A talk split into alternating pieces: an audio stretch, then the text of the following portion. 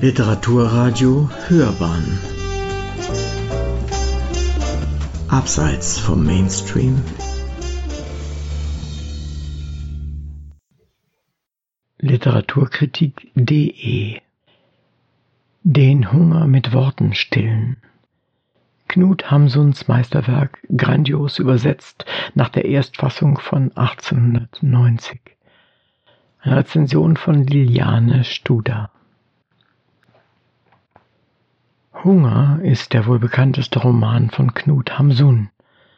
1890 erschienen hat er den 30-jährigen Autor, der bereits in den späten 1870er Jahren mit literarischen Werken an die Öffentlichkeit getreten war und von 1882 bis 88 in den USA lebte, berühmt gemacht.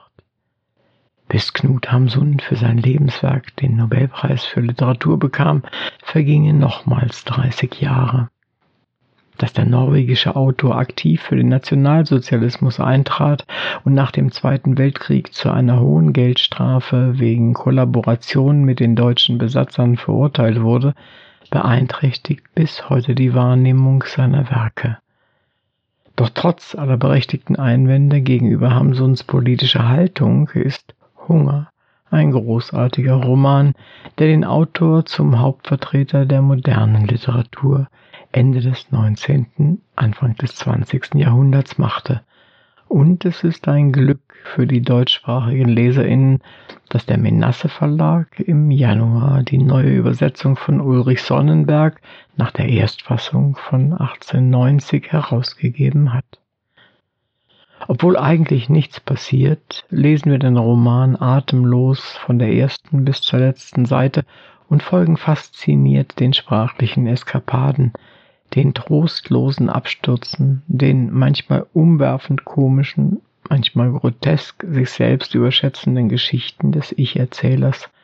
Ein junger Mann, der in gnadenloser Offenheit seine Irrungen und Wirrungen vor uns Lesern ausbreitet. In vier Teilen, Stücke genannt, erzählt der männliche Protagonist detailgenau und gleichzeitig herrlich fabulierend seinen Lebensalltag, wie er ihn während eines unfreundlichen Herbstes und kalten Winters erlebt. Der Hunger ist sein ständiger Begleiter, ein Hunger, der ihn in die Knie zwingt, ihm die scheußlichsten Qualen beschert, ihn sogar einmal dazu verleitet zu stehlen, der ihm aber seine Sprache nicht verschlägt, ja, der ihn vielmehr zu sprachlichen Höchstleistungen befähigt, in denen er in einer Mischung von Größenwahn, Verzweiflung, Überschätzung und Realitätsferne seine desolate Situation mit seinem ihm eigenen Humor offenlegt. Der junge Mann flaniert, rennt, stolpert, stürzt durch Christiania, die damalige Hauptstadt Norwegens, auf der Suche nach Geld, nach etwas Essbarem, getrieben vom großen Hunger, den manchmal verwirrt reden lässt. Ganz real ist, dass er die Miete schuldig bleibt, mehrmals, und also sein Zimmer verlassen muss. Dass er danach nirgends übernachten kann, realisiert er erst später, doch für einen wie ihn ist das kein Problem. Zitat durch Gedankenassoziationen befand ich mich plötzlich in einem großen Zimmer mit zwei Fenstern, in dem ich einmal in Hedgehaugen gewohnt hatte. Auf dem Tisch sah ich ein Tablett voll mit gut belegten Smörrebröts, die ihr Aussehen veränderten. Sie wurden zu einem Beefsteak, einem verführerischen Beefsteak, einer schneeweißen Serviette, zu Unmengen von Brot, einer Silbergabel, Ach, und dann ging die Tür auf, meine Zimmerwirtung trat ein, brachte mir noch Tee, Erscheinungen und dumme Träume. Mittlerweile verträgt er gar kein Essen mehr. Ich war nicht so veranlagt, es war eine Besonderheit von mir, so seine Erklärung.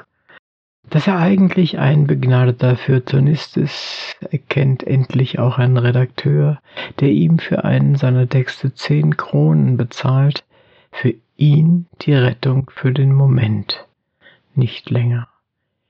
Die Geschichte nachzuerzählen kann nicht gelingen, denn Hunger muss gelesen werden, Jedes Wort, jede Abschweifung in eine noch so kleine Geschichte, jeder Gang ins Pfandhaus oder zur Verabredung mit Ilayali, der geheimnisumwitterten Frau, die er immer, der er immer wieder begegnet. Oder ist auch sie nur eine Erscheinung? Der Protagonist trifft ständig auf irgendwelche Personen, die er oft mit Namen anspricht, die jedoch schnell wieder verschwinden und jede dieser Begegnungen treibt ihn an, noch eine Geschichte zu erzählen, nochmals aufzuzeigen, was für ein großartiger Schreiber er ist. Ich war völlig gefesselt von meinen eigenen Geschichten. Seltsame Bilder zogen an meinem Auge vorbei. Das Blut stieg mir zu Kopf und ich lachte aus vollem Hals. Einen Augenblick später sieht er in sich nur noch den Verlierer.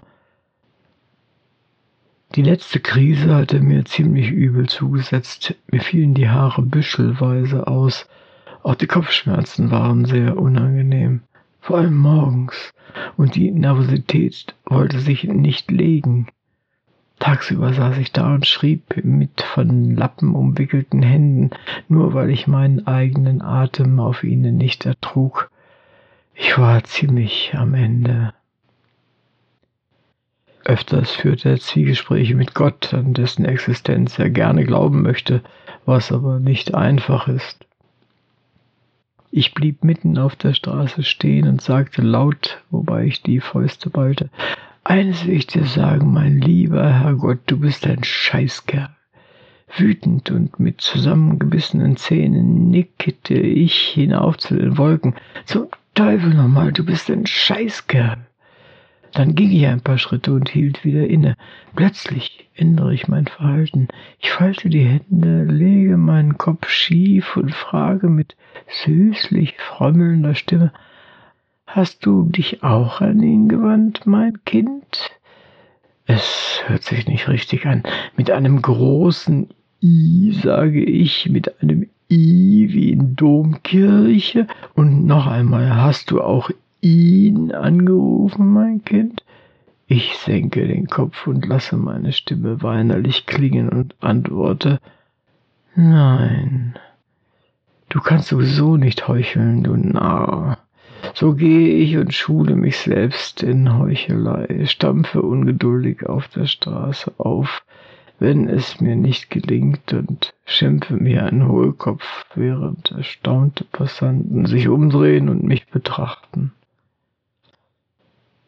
Es sind solche Passagen mit dem für Hunger typischen Wechsel von Präsens und Imperfekt, die nach mehr rufen, die ein Interesse wecken an diesem Mann in prekären Verhältnissen, der nicht sonderlich sympathisch wirkt, dem es trotzdem gelingt, mit seinen Geschichten die Leser einzufangen, und so ist Felicitas Hoppe nur zuzustimmen, die in ihrem erhellenden Nachwort abschließend festhält, Hamsons Größenwahn ist von einer welterfahrenen Komik grundiert, die nach wie vor unsere Konventionen entlarvt und unsere provinziellen Ängste in die Waagschale wirft.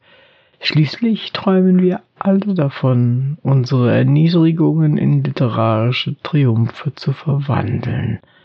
Hamsun hat es uns meisterhaft vorgemacht, mit allen Risiken und Nebenwirkungen und bis heute macht es ihm keine nach. Sie hörten Literaturkritik.de Den Hunger mit Worten stillen. Knut Hamsuns Meisterwerk grandios übersetzt nach der Erstfassung von 1890. Eine Rezension von Liliane Studer. Sprecher Uwe Kulnig.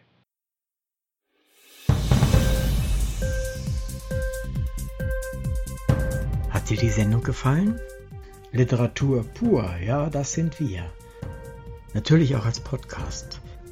Hier kannst du unsere Podcasts hören. Anchor, Spotify, Apple Podcasts, iTunes, Google Podcasts, Radio.de und viele andere mehr.